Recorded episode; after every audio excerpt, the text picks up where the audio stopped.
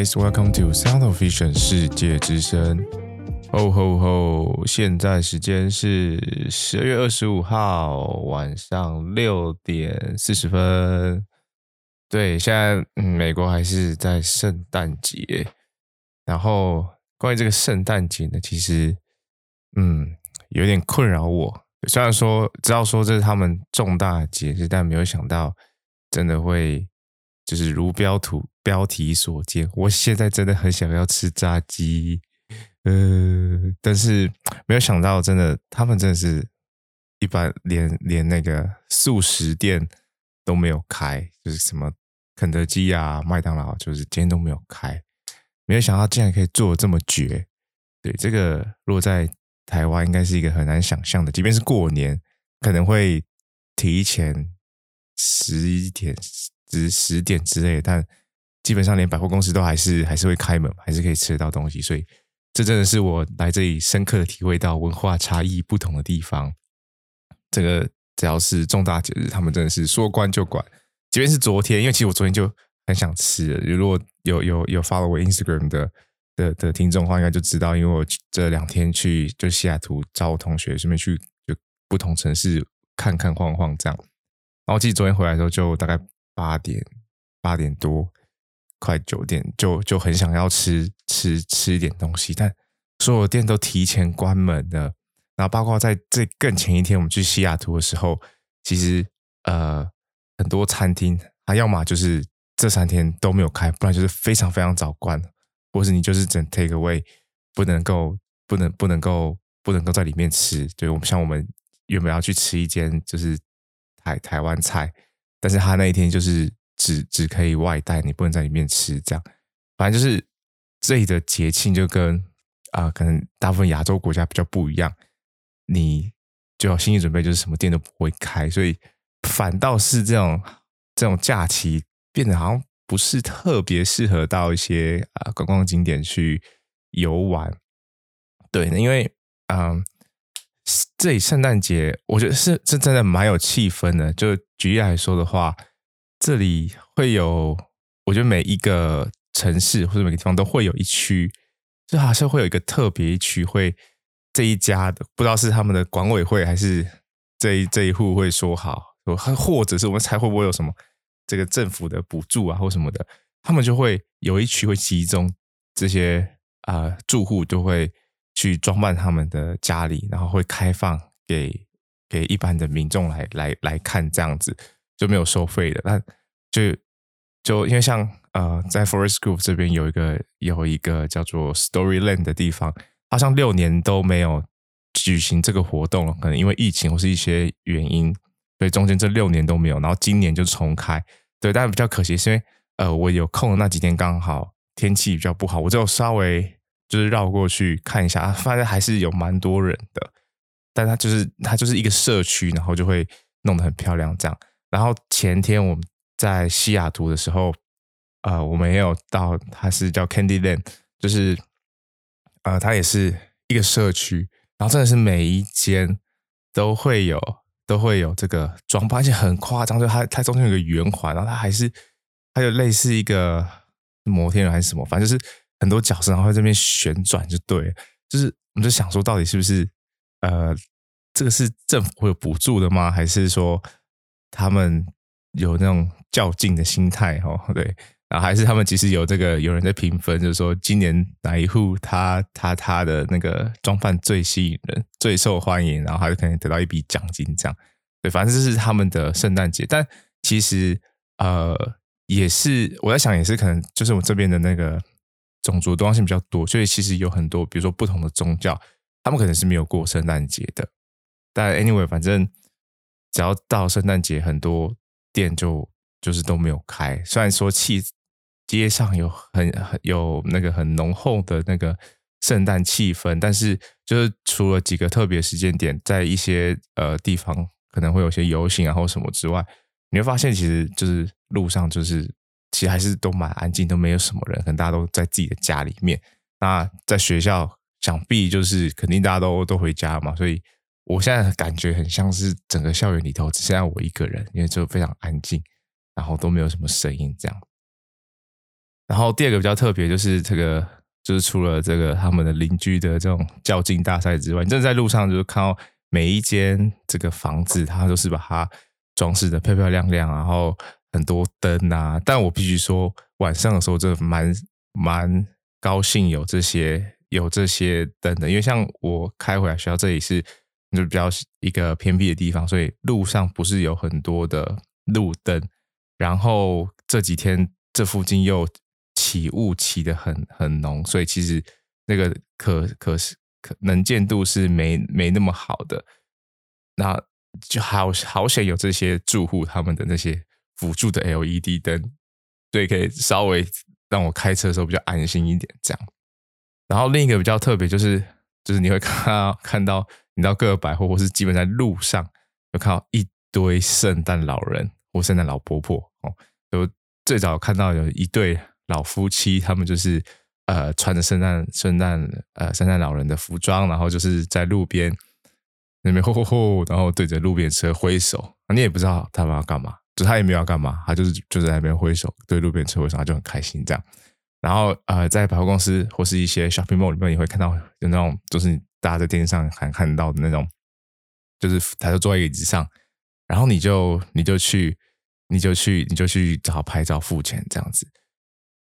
但是我不知道为什么，就是我看到的，我在最近有到两个 mall 里面，在在 Oregon 这边有有去一个，然后在西雅图那边也有去一个，然后这些圣诞老人其实都不是很开心诶，他们看起来超厌世的，就就一点都没有圣诞老人的样子，他就是不知道是薪资很低还是怎，他就是坐在那里，然后就也没有什么活力，然后就等着等着那个小朋友啊什么的就就来，然后就拍照这样。然后感觉就是很厌世，就他可能整个假期，或是可能因为一定不可能只有这几天嘛，因为这几天我在猜，可能那些 shopping mall 其实都是关门的。他可能这个工作就是这两三个礼拜就很密集的一直做这个工作吧。还是说呢，他们给这个圣诞老人的人设就是可以不用太、不用太、不用太开心，只要只要就是一个穿着那个服装啊，然后然后很。然后很呃，就是坐在那里这样就好了。对，因为我觉得在路上看到圣诞老人比较开心，在这个 shopping mall 里面拍照的圣诞老人，这个要领薪水的反而都不开心，就我觉得比较有趣的地方。对，所以这就是美国这边圣诞节的气氛。你可以看到很多大城市有，像西雅图那边有有那个游行啊，就是这个游行害我们在第一天去的时候，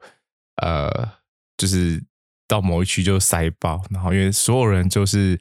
挤在路的两旁，啊，当然就那时候可能游行还没开始，所以还没有开始交通管制。然后我们车开过去，然后就就就很无聊，就开始对着外面的人挥手，这样，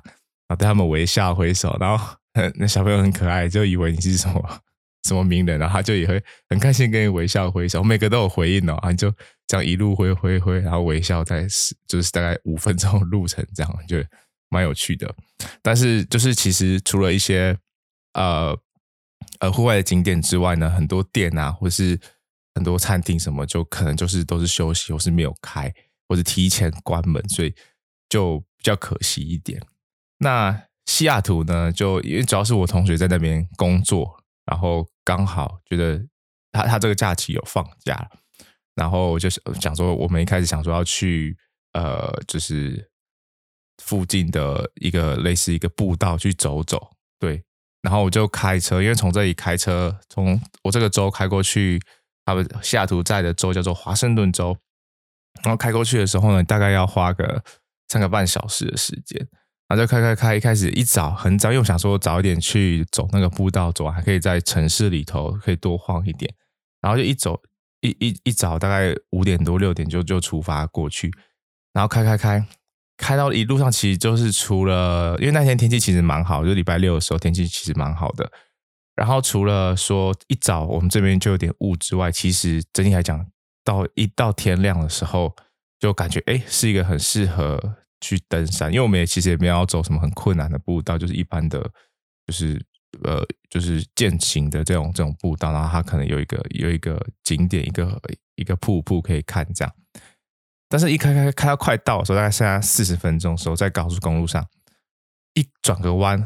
然后就看到，就是真的是远就是它的那个两边的那个山跟树，就是白雪皑皑，就是全部就是银色的一个世界，就超漂亮的。但是漂亮的同时呢，我心里想说，剉赛会不会就是其实在下雨或是什么？但是因为我早上出门的时候有在看一下他们那个公告，就是他并没有写说封路或怎么样的。然后我看，然后因为我现在车子上面也没有雪，我也没有带雪链嘛，所以另一个担心是说，如果这真的其实路上在下雪的话，会不会需要他可能会不会要求你要装雪链？如果没有的话，就只能回头嘛。那时我就看对向的车也都没有，那时候应该是还好吧，可能就是半夜下完，然后就也没有再继续下了，应该是还好。然后就开，就最后真的就是开到了这个算是登山口的地方，他就就看到那边有积雪，就真的有积雪，然后呃，他的道路就封闭了，就没有办法上去。就很可惜，但呃，还是有下来，就是在那个登山口地方地方下来走走。然后那时候路上都已经结冰了，然后我也没有穿什么什么，我也没有什么登山靴啊。然后我也我也不知道会这样子，就穿着我的二零零二 R，然后一踩下来，哇，差一点就差一点溜溜冰溜出去，而且超级滑的，就是那个地上都是结冰的状态，所以就走路要很小心。然后呃，就是那个登山口附近呢，刚好就有河流。然后就是可以看到里，就是里头的那些呃呃树啊，然后山就真的就是有一些积雪，就蛮漂亮。但是当下是没有在下雪啊，就顶多就是树上的那些已经结霜的那些小冰块掉下来这样子。反正就是一早就有点可惜，就没有去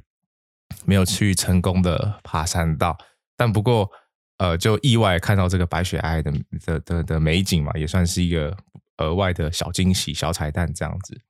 然后就没办法，所以我们就只好就是到就是这个西雅图这个他们的华盛顿这个华盛顿州这个比较大的这个城市里头去晃晃嘛。那下图它就是一个靠海的靠海的一个一个城市，然后呃整体的色调给我感觉就是一个灰灰的灰灰的城市，因为好像也就是呃会有很多雾啊，然后。呃，天气尤其在冬天的时候，就是日照时间本来就比较短，然后有时候可能就是比较 cloudy，比较多云的时候，就会觉得整个好像有点灰灰暗暗，有点阴郁的这种这种这种这种感觉。可是我第一天去的时候，其实就是还有太阳，天气蛮好，所以整体上感觉就是像一个在哎，我们 就是说像有点像高雄的感觉，因为你会看到一些港，但是就是温度是比较冷的。对，虽然说冷，但是也没有到，就是可能像在美国东岸波士顿那边，可能就是更冷。那因为这靠海有一些洋流，所以其实就是呃零度上下，就你其实呃套个外套，套个外套都在外面走，其实都不会到说真的很不舒服或什么，其实是蛮蛮蛮 OK。我觉得就是你有在太阳的情有太阳的情况下，你走在路上散步是蛮蛮惬意的一个城市。对，然后不过就是跟我们这里，因为毕竟这里是比较偏呃乡下的地方，偏偏僻，就是偏离这个市中心的地方，需要这边，所以我们很少会看到，可能大家在呃台湾的新闻上面，或是网络上的一些新闻上面看到一些所谓的 homeless，就是呃游民的游民的这个现象。因为现在前几年因为这个疫情关系，像呃呃旧金山、洛杉矶那边，可能就就是加州那边，可能就比较严重嘛，就。可能多少都会看到很多那种呃游民相关的问题。那我这里话是真的是没有，晚上真的是真的连游民或者什么都很少，基本上不会看到。然后或者是我们这里的可能少数的一些游民，他们就是就做自己的事情，就是待在自己做自己。那我知道我们这附近的的这个大大的城市，就是像那个波兰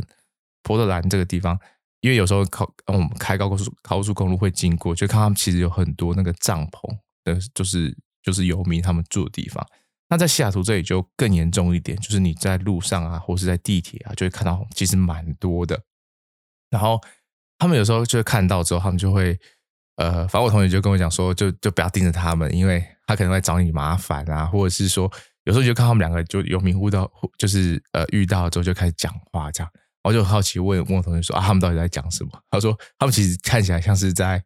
看起来像是在呃对话，但其实没有，他们就可能就是自己在讲自己的，然后就是就是这样子。然后这里的就是反正就是，我觉得整体上就是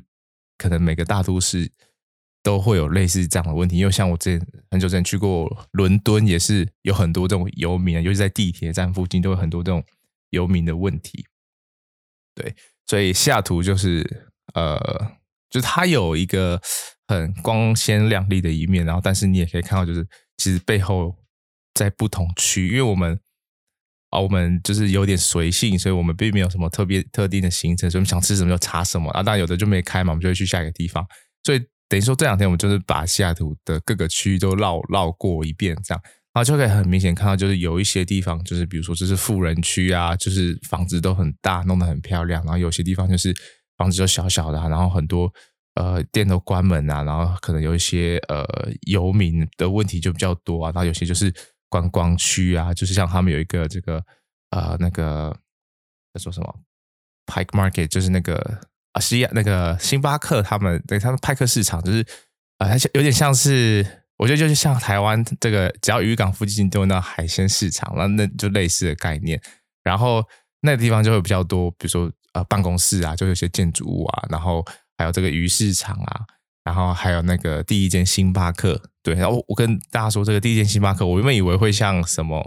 就是它应该会很明显还是什么的，但真的没有，就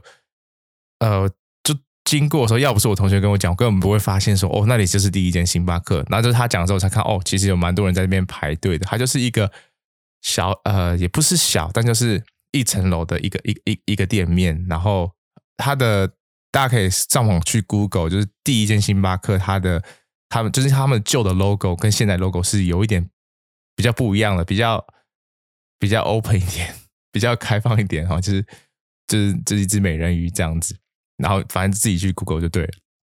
然后呃，就是但是还不真的不是很起眼，因为我我不知道为什么会有那，比如说大家去过花莲那个星巴克，就那个货柜星巴克，就它是这个景点嘛。然后我以为说它可能会是一个小木屋或者是什么，就是一个呃很很突兀的、很突出的一个景点或者，但没有，它就是隐身在这个这个市场的一个这个街边的当中。对，然后海也是一样，就一样是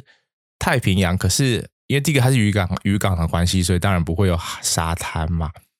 但不知道为什么，就是看起来好像没有这么的蓝，就可能跟你在台东花莲看到也是太平洋，但是不同方向看起来，就是它的那个那个海水的那个颜色好像没有这么的没有那么的漂亮。对，所以呃，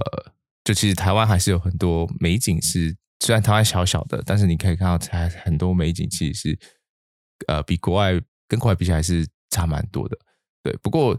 西雅图的漂亮的地方，我觉得是它的那个地形起伏，就是它有很多的上下坡，所以你不管是在晚上或是白天，就是天天还亮的时候，你可能在在比较高的地方就可以看到城市加上那个海那个海景的那个一起的那个样貌，然后或是晚上的时候，你只要稍微爬高一点，就会看到俯瞰整个。因为它那个，你就会住宅区好像都在比较高的地方，然后就是你你只要到一个比较高的地方，就看到整个城市里头那个很多灯，因为它就是我我们这里哈，我学校这个附近哦，你不会看超过三层楼的房子，但在西雅图就会比较像，就像现就像大都市，有一点点像台北的感觉，尤其它中间有很多那个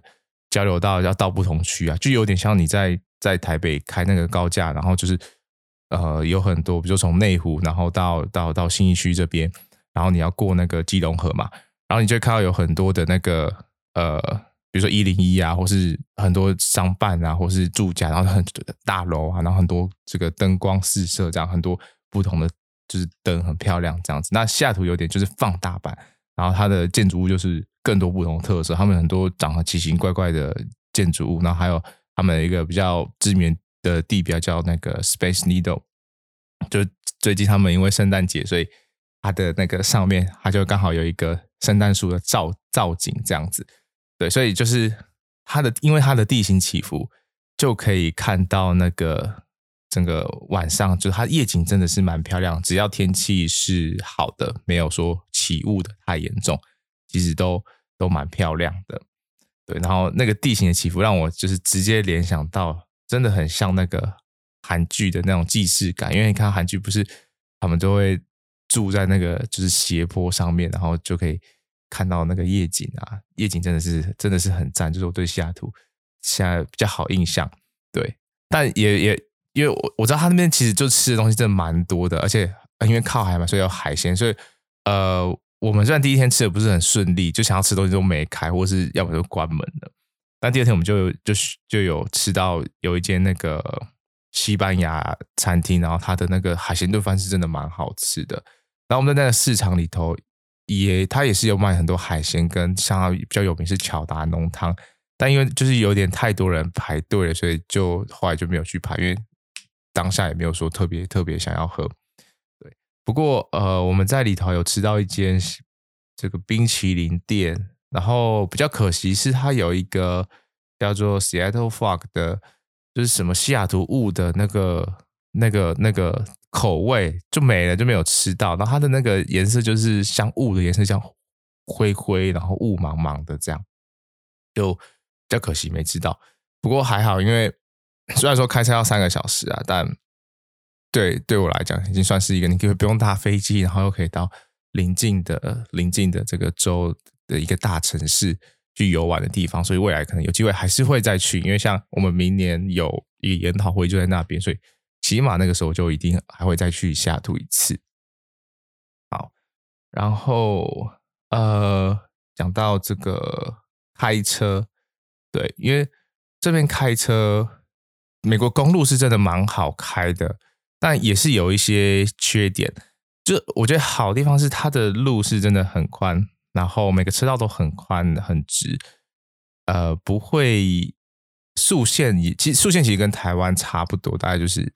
一百二上下，可能快一点，因为这边是用 miles 嘛。但因为呃，我觉得比较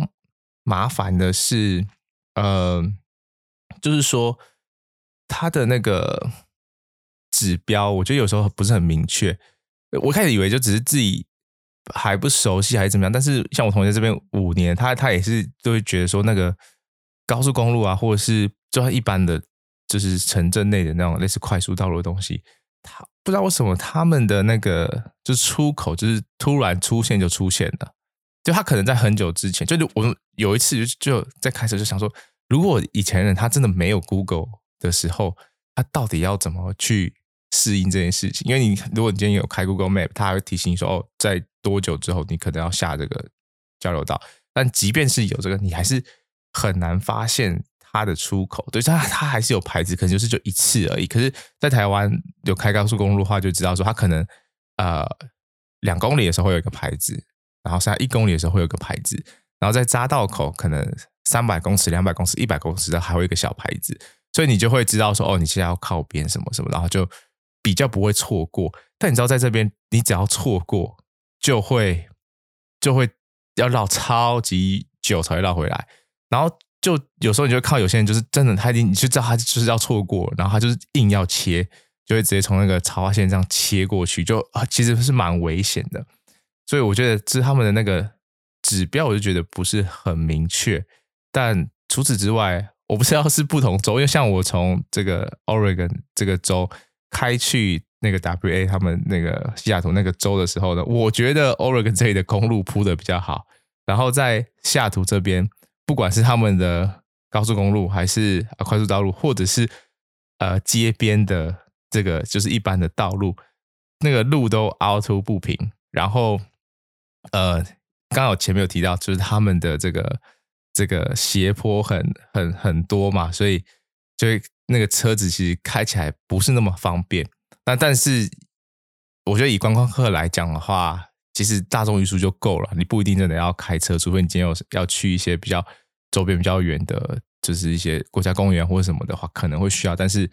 可能找旅行团会当地的一些旅行团会有那种包车服务，会比较方便一点。要不然，其实在这个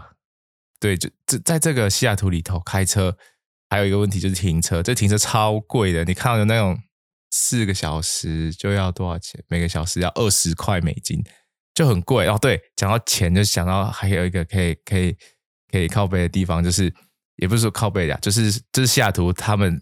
可能太习惯在在我现在这个州，他们我们是没有消费税的。然后在那边买东西，你就发就突然发现哦，他有消费税，然后你就是反正你结账都会跟你你的那个价格看到价格不一样，然后就觉得哦，好像什么东西都变贵了，然后停车也是就是超贵的，所以我觉得如果是以旅游而言的话，除非你有要特别到，比如说因为他们有些很多真的很多山呐、啊，或是这个国家公园那种可以去走的地方，不然其实只要搭他们的。就是地铁，他们有地铁，有轻轨，然后还有路上的路面的电车，所以都是都是蛮都是蛮方便的。如果以这个旅客来说的话，对，到百货公司是真的蛮好逛的，就是跟我这边的比起来，就是百货公司就蛮蛮适合一些可能如果是喜欢逛街的人去的话，可以一次逛到很多不同的商店，相较于 Oregon，但是我们这里买东西比较便宜，因为不用收税嘛。所以又，这就是呃西雅图的部分。好，那回再回过头来讲到那个公路，然后呃第二个就除了这个路标不明确之外，就是因为这里路很长嘛。举例来讲的话，我从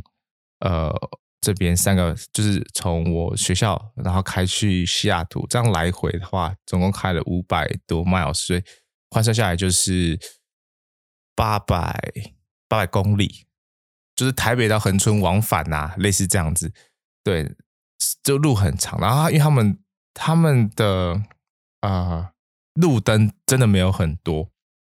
就你在高速公路上路灯没有很多，可是我就不知道为什么，就是因为我们就我至少至少我在开车在台湾开车的时候，有个观念就是，除非你今天是真的很。很暗很暗的时候，你才会开远灯。可是你在高速公路上，即便它没有路灯，就是你还是可以看得到地上那个标线，所以也不至于说你会完全看不到前方的路况。而且路上都有车在跑嘛。如果说你今天是深夜，就你一台的话，因为其实还有一些卡车啊，因为它会运输贸易什么的，就是其实都还是有车在跑，所以其实能见度我觉得是没有到真的很差。但我就很不能了理解，就是为什么他们就一定要开远灯，尤其是你。你是双向或者对向来车的时候，美国公路呢跟台湾公路最大不同的地方就是，你在台湾会看到那个公路在双对双向之间呢会有那个一根一根绿色的那个柱子嘛。以前你可能会以为就是它是不是怕，比如说真的出车祸车子翻过去或什么的，但其实那个柱子呢，它是可以帮助你挡住对向，如果今天灯太刺眼的时候，可以减少那个呃光线眩光对你眼睛造成的刺激。但是这边没有，它就是就是一个小小的呃，就没有很明显的，很没有很明显的一个一个凸起来的那种那种水泥的这个分隔岛。然后再就是他们的地上没有像我们是每一个都有贴，就是那个反光的那个会，就是你如果轮胎压会扣扣扣扣扣，他们有，但是间隔很大，就它不是很密集的，所以呃，所以你有些线地上的线，就是像最。比如说你开最内车道的时候，最旁边好像是有点看不太清楚的，所以如果说周边都没车的时候，确实会需要开远灯。但是我发现很多人他是从头到尾都开远灯，那你后面的车也是，他他开远灯的时候照到你的后照镜，就会直接闪瞎你的眼睛，就开起来。我觉得这是让我觉得开最不舒服的地方，就是我不知道为什么他们要一直开远灯。就如果说这个这里是一个集团，有很多车的话，其实大家都看得很清楚，就就没有必要。但是他们真的很爱开远灯，所以我真的开到一半我就有点气，就但我也不能怎么样。好，反正就是这样子。就是我觉得美国美国公路跟台湾公路在开开车的时候最最大不同的一个地方就是这个用灯的习惯。但除此之外，其实我觉得还算蛮好开啊，是开起来真的是都是蛮顺的。好，然后刚好刚好讲到开车，我们就。呃，顺便带到我们今天的视光学堂好了。虽然这个之前在某一集的集数，很早前集数有讲过，就是所谓的呃晕车的问题。那你想，你可能想说晕车跟我们眼睛有什么关系？但其实我们有一个东西叫做前庭反反射。我们有十二对脑神经呢，那第八对就是这个呃，这个叫做中文叫做七眼八，就是反正就是跟听觉相关的神经。但这个神经里头呢，它其实有一部分是跟你的自体平衡有关的。就你的第八对脑神经里面有一部分是负责呃跟声音相关的，那另一个部分就是负责你的这个我们叫做自重，或者是你会感受重力跟你的头部旋转的这个感觉。然后它这个第八对脑神经呢，会跟你的你的呃其他的像是第三对跟你的第 Y 站呃第六对、第四对，他们会会有一些连接，然后就称之为前庭反射。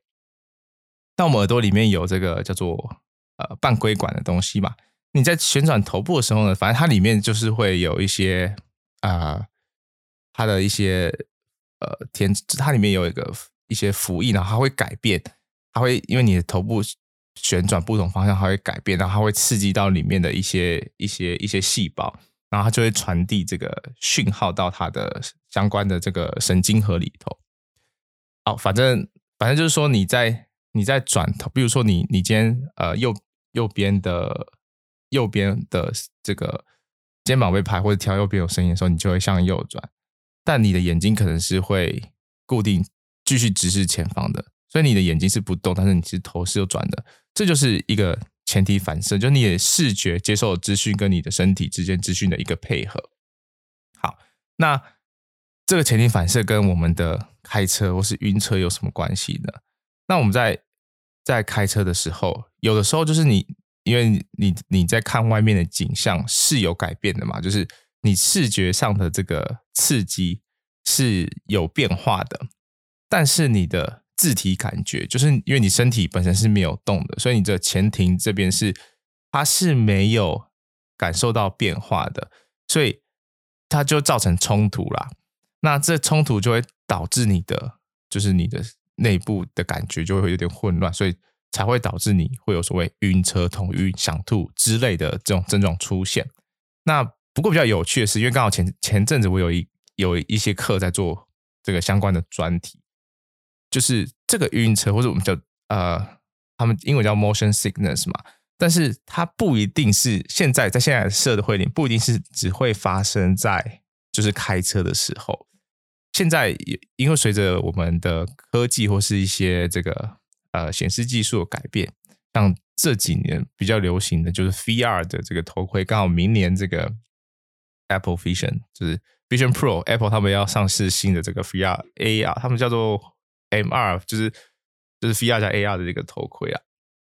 反正很多人在使用这个的时候，会有也会有这样子的的的这个不舒服的感觉，就是。它跟你在呃在在车上的有点不太一样，因为车上就是因为你的身体的震动跟眼睛的资讯可能是没有办法 match 的，所以它才会有这样子的冲突。那在使用这种 VR，尤其头戴式的这种 VR 头盔的时候，他们有另一另一个另一个这个英文上有另一个名词叫做 cyber sickness，它就是特指说你在使用这种头戴式的头盔，那包括未来可能呃有些 AR 头盔也会有这样问题。啊，或者是像是你在看三 D 电影的时候，这种立体显示荧幕的时候，也会有这样的问题。就是因为也是你在使用这种头盔的时候呢，或者是 VR 的环境的时候，你的眼睛是有感受到呃很多环境的旋转啊，或是呃不同影像的变化啊，但是你的身体是稳定的啊，或者是说你的身体的这个运动不是不是跟着你的视觉，比如说你这个前庭反射，它其实是没有被联动刺激的啊，它的它就会一直产生一种哦，我的自体感觉跟我的视觉资讯搭配不起来的这个地方，所以才会有感受到这，你才会感受到一样，就是跟晕车类似相关的症状，什么头晕想吐啊，然后呃，甚至有些人会有会有一些，比如说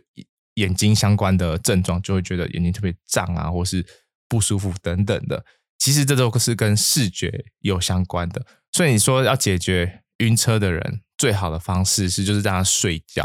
因为第一个就是你可以关闭你的感觉，在就是你没有接收到这个，就不会有这种视觉跟自己感觉冲突的冲突的这个这个原因存在的嘛。好，所以这个就是那我跟大家分享一下，刚好讲到开车，跟大家分享一下这个跟呃视觉它也是会影响到，就是所谓的你的晕车啊，这都是因为视觉导致的。那就有个比较有趣的问题就来了，对，这个我还没有去查到太多相关的资料，所以我也不确定答案是什么，就是呃，就是我自己的推测。很多人呢，他在坐车的时候会有会有这个呃会有这个晕车的感觉，但是在撇除你吃了晕车药，或是你就是直接睡死之外，还有一种情况下你可以避免有这样晕车的问题发生，就是你是驾驶者，就很多他自己本身是会晕车的人，不管他在程度再怎么样，他今天学会开车之后，他会呃。就不不会有这个晕车的问题出现。那为什么会这样子呢？因为如果从我们刚刚提到的前提反射来看的话，你还是有这个视觉跟呃字体感觉上的不同嘛，就是你的身体还是会随着颠簸啊、震动啊，然后但是你的视觉还是会还是会就是看到的可能是就你不一样的不一样的刺激嘛，所以。理论上应该还是会有这样相关的冲突，那到底还有什么额外的因素让这个冲突的的程度下降，所以让你比较不会有这个晕车的感觉？那我现在想到有几个，因为我还没有去查相关的资料。第一个就是说，驾驶者跟呃这个乘客所看的东西其实是不太一样的，因为在开车的时候，其实你还是会稳定的看着某一个视标，而不是。完全接收就是快速变化的环境。对，我记得在很久之前，呃，跑跑卡丁车还流行的时候，就有人讲过，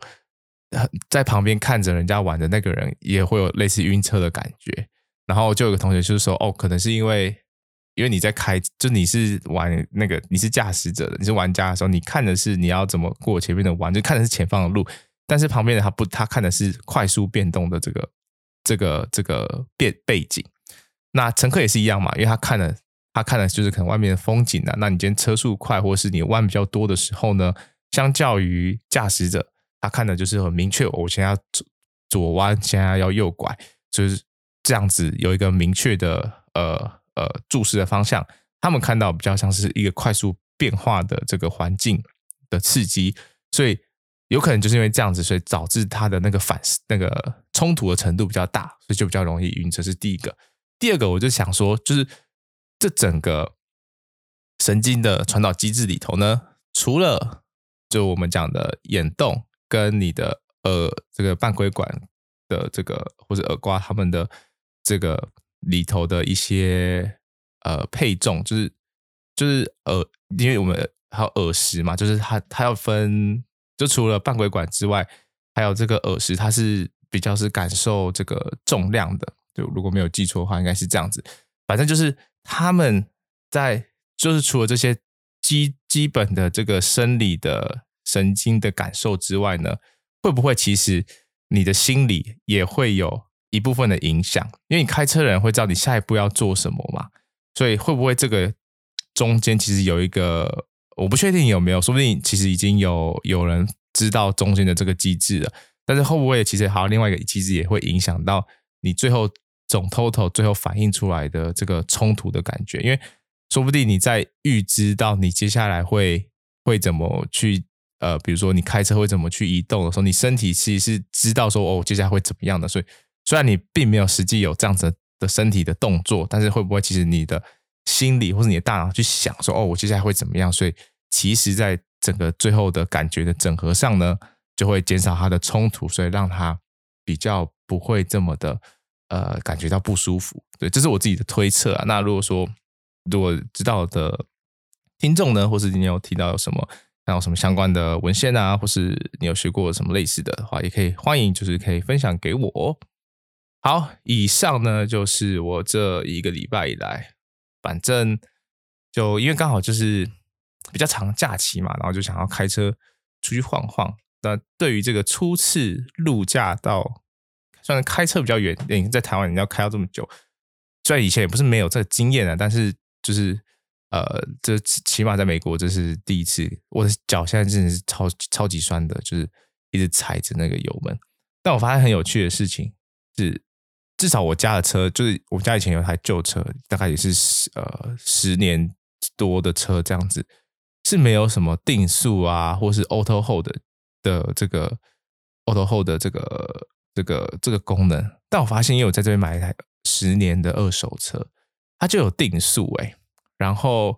又有就是那种斜坡停车，就是那种 auto hold 的。因为我知道我们家以前就是没有这个，然后有时候去百货公司那个地下停车场的坡度比较陡的时候，我像我因为我以前学手排，所以我会我会会就会这那个那个坡度比较陡的时候，我就会活用就是踩油门跟刹车。但平常开车不会一次踩两个踏板的那个方式，就会不会下滑嘛。但是我发现这里的车就是很老的车也会。也会有这样子的功能，就蛮酷的。有可能就是真的，因为想想也合理啦。要不然他们开去别的地方，一开都是好几个小时。你有那个自动定速的那个功能，你不用就是不用跟车哦，跟车可能是后面才有的。但是你只要有定速功能，其实对你身体的负担就会小很多，而且也比较不会那么容易累。然后，呃，还有一个很特别的事情是在台湾，我一直。就刚好讲到车子，跟大家分享，我觉得车子一些不一样的地方。第二个不一样的地方是倒车雷达。我一直以为倒车雷达是所有车子都应该必备的东西，但是这里没有，就是它没有倒车雷达。那可是他们在很早的车就开始会有荧幕，所以他们会有倒车显影。那我还车特别去爬文，我想说是被是被是被凹了，还是就是这台车其实什么没有没有弄好，还是什么？这怎么会没有倒车雷达？我以为是坏掉还是什么？就第一次开回来的时候，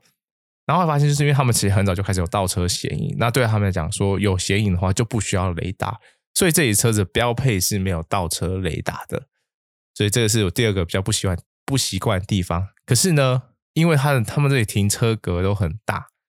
就一般来讲，只要不是在太。呃，旧城区或是就是市区的地方，其实他们停个车格都蛮大的，确实是不太需要倒车雷达。对，除非就你倒车技术不好或什么的，这是第二个我觉得不一样的地方。第三个是钥匙锁，在台湾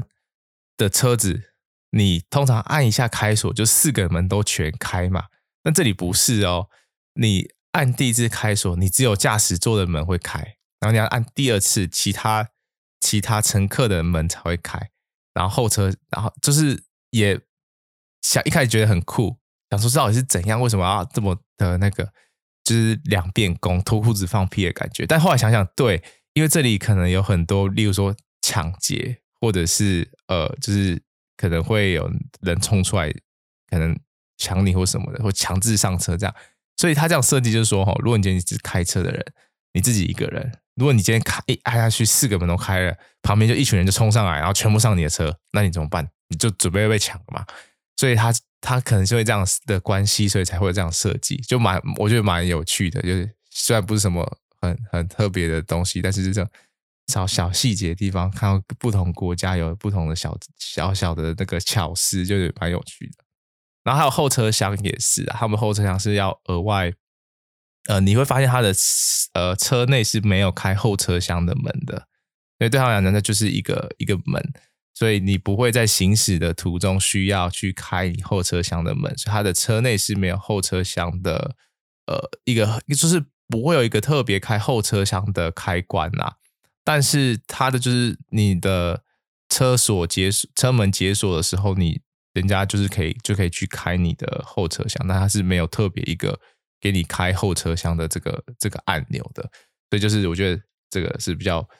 有发现比较不一样的地方。好了，那大概就是这样吧。这几天的生活就是这样，除了天气比较在这边就一直下雨起雾，所以天气比较阴郁之外呢，大致上我觉得，嗯，因为大家都回去了，所以蛮安静的，有点无聊，但是。但是总比太过吵闹好。那今年就是到了尾声嘛，我其实一开始在想说，到底要不要今天发一集？因为我其实是想要，呃，因为正好这是第五十集，有一种那种，就我有一种那种对称的强迫症，所以想，哎呀，如果最后一集是五十集，好像也不错。对，因为应该应该应该啦，跨年前或者是就是最后一天前两天都可能。就会再上一集，可能我们来来回顾一下这样，对，然后呃上一集有，但是这样的话它就是第五十一集嘛，所以对身为一个小小强迫症来讲，会觉得嗯好像哪怪怪的，不会算的，那因为我觉得主要是我现在真的很想吃炸鸡，所以我觉得我需要做点事情来分享一下这样的心情。嗯好，然后呃，前一集也有讲到，就是说想要看可不可以弄个抽奖，然后寄明信片之类的给大家，就啊，虽然就是可能也不来不及跨年前或什么，但是其实起码农历年应该可以吧？对，可以让大家可以呃跟我们的听众有一点。呃，互动哦，写写写这个明信片，那你可以选。如果如果我有办抽奖的话，就是我其实有点不知道要怎么去弄这个。如果你有什么建议的话，可以可以跟我说，就可以比如说抽抽几个，抽五个人好了，然后我就你可以选择你要呃寄给自己，那我可能会私讯你，然后跟你拿地址之类，然后我就寄给你这样。写写一些话寄给你，然后或者是说你有想要寄给谁，然后我就会帮你代笔，然后寄给对方，这样可能会是这样的形式吧。但我其实不知道现在到底还有剩下多少人在听这个 podcast。虽然我们现在不知不觉是做了蛮久了，做哎做九个月了呢，集数也来到五十集了。对，所以 anyway，反正这一篇出去之后，如果说大家很想要有这个。抽明信片就寄明信片的环节的话，我们看看一下反应如何。不错的话呢，就在下一集结束之后，这个最后下一集就是今年的最后一集，就会提出一些相关的活动办法，然后来跟大家做一个简单的互动。这样好，那以上呢就是今天要分享的内容。如果说你喜欢这个频道的话呢，请记得到 Apple Podcast 或是 Spotify 上面给五星好评。据之前的这个消息来看的话呢，Google Podcast 可能会在明年就会结束，就会消失了。但是好像会转去 YouTube 的 Podcast。那我知道在在刚来美国之前呢，就是有发下好语说要剪影片啊，干嘛？哦，我是真的都有录，但我真的觉得对我来讲剪影片需要花的时间有点多，然后我也就还没有那个。很强大的动力去剪哦，当然我现在会试着用可能剪剪那个 clip 啊，就是一些小短片，先从短影音开始哈，看看呃回想怎么样，然后再看看要不要剪剪一个比较长的，因为其实我有录蛮多，就是比如说房间的 tour 啊，校园的 tour，就是一些设施的介绍啊，啊、有一些有点看起来就刚开始在面对镜头还是有点尴尬，对，所以但是我都还没有整理，但是我真的都有录这样，好，反正。呃，如果说大家很期之后 YouTube 的那个整合起来的话，看看如果我有有时间跟我有逼迫自己的话，我就会尽量再多上传一些影片。好，反正目前的话，如果说大家还喜欢这个 Podcast 的话呢，记得帮我按一下五星好评，在 Spotify 或 Apple 都可以。然后呢，也请大家。啊、可以呃多多的推广我的 Facebook 的粉丝专业，还有 Instagram 的账号。我现在很喜欢有出去，我就会拍一些漂亮的照片，然后呃就分享在我的 Instagram 上面。啊，虽然并不是呃分享东西都是比较跟生活啊，都是想要跟大家介绍一下美国这边的的这些呃景色啊、美景啊，还有一些甚至我的留学生活，比较不会是跟眼睛相关的一些知识。对，但不过呃现在的这整个。呃，我的这个节目呢，确实已经变相比较，同时有生活分享跟这个，我尽量把它跟我的视觉的一些视觉科学的专业知识呢融合在一起，让大家听起来比较不会那么的无趣，就可能整集都爱听呃专专业知识或什么的，就可以听听一下就是美国生活。那有时候也可以聊一些，不管是你的就求学生上求学上的议题啊，留学上的议题啊，或者一些什么什么都。呃，某些特定主题的看法，就现在是处于一个比较开放的心态，在经营这个这个这个频道这个节目，所以未来应该会有更多不同的样貌出现。好，那今天就先到这边吧。那如果大家有什么问题的话呢，欢迎可以留言或是私讯告诉我哦。那就先这样喽，吼吼吼，拜拜。